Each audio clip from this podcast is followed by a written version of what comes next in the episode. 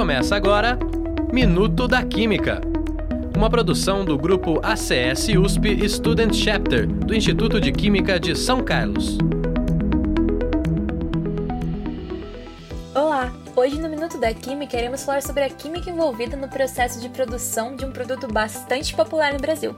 Vamos falar do pão. Então, bora lá! Consumido em forma de lanche ou com refeições, o pão é um dos alimentos mais antigos que se tem notícia. Pesquisadores acreditam que sua descoberta foi ao acaso, quando povos primitivos esmagavam os grãos de trigo, processo que deu origem à farinha. Essa, por sua vez, interagia com a umidade, a temperatura ambiente e, com o tempo, passava a adquirir volume e sabor. Com o avanço científico e tecnológico, podemos hoje saborear bons pães. Isso se deve ao fato dos principais ingredientes utilizados, como farinha, água, fermento e o sal. A farinha de trigo, constituída basicamente de amido e proteínas, quando misturada com água, produz o glúten, por meio da hidratação das proteínas, formando uma rede proteica que tem um papel importante na massa, a qual é um dos produtos de panificação devido à capacidade de aumentar a absorção da água, viscosidade, elasticidade, dentre outras propriedades do pão. Essas proteínas do glúten apresentam uma composição rica em glutamina, um dos 20 aminoácidos essenciais, a qual tem forte tendência para estabelecer ligações de hidrogênio entre as proteínas, que em boa parte são responsáveis pelo comportamento e características do glúten. No processo de fabricação do pão,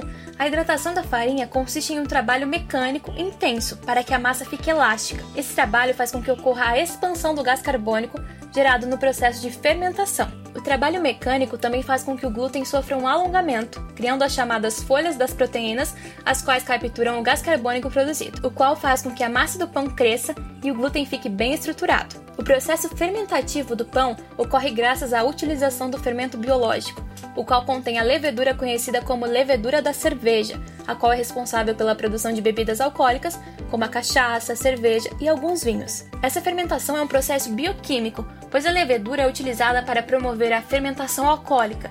Isso porque a levedura atua sobre os açúcares presentes, produzindo álcool etileno e gás carbônico. Outro elemento importante na fabricação da massa do pão é o sal de cozinha, não somente para dar um sabor diferente, mas também para que os íons interajam com os aminoácidos carregados no glúten, o qual faz com que tenham uma forte interação e estabilizem melhor as proteínas. A redução significativa do sal no processo de produção do pão pode comprometer a qualidade da massa. Vários fatores são importantes no processo de panificação. Fatores esses que vão da escolha dos ingredientes a serem utilizados até o final do pós-assamento do alimento. E aí, aprendeu um pouco mais sobre a química na produção do pão e um pouco mais sobre a fermentação alcoólica? Espero que tenha gostado. Não perca o nosso próximo programa. Até mais, pessoal! Você ouviu Minuto da Química, uma produção do grupo ACS USP Student Chapter do Instituto de Química de São Carlos.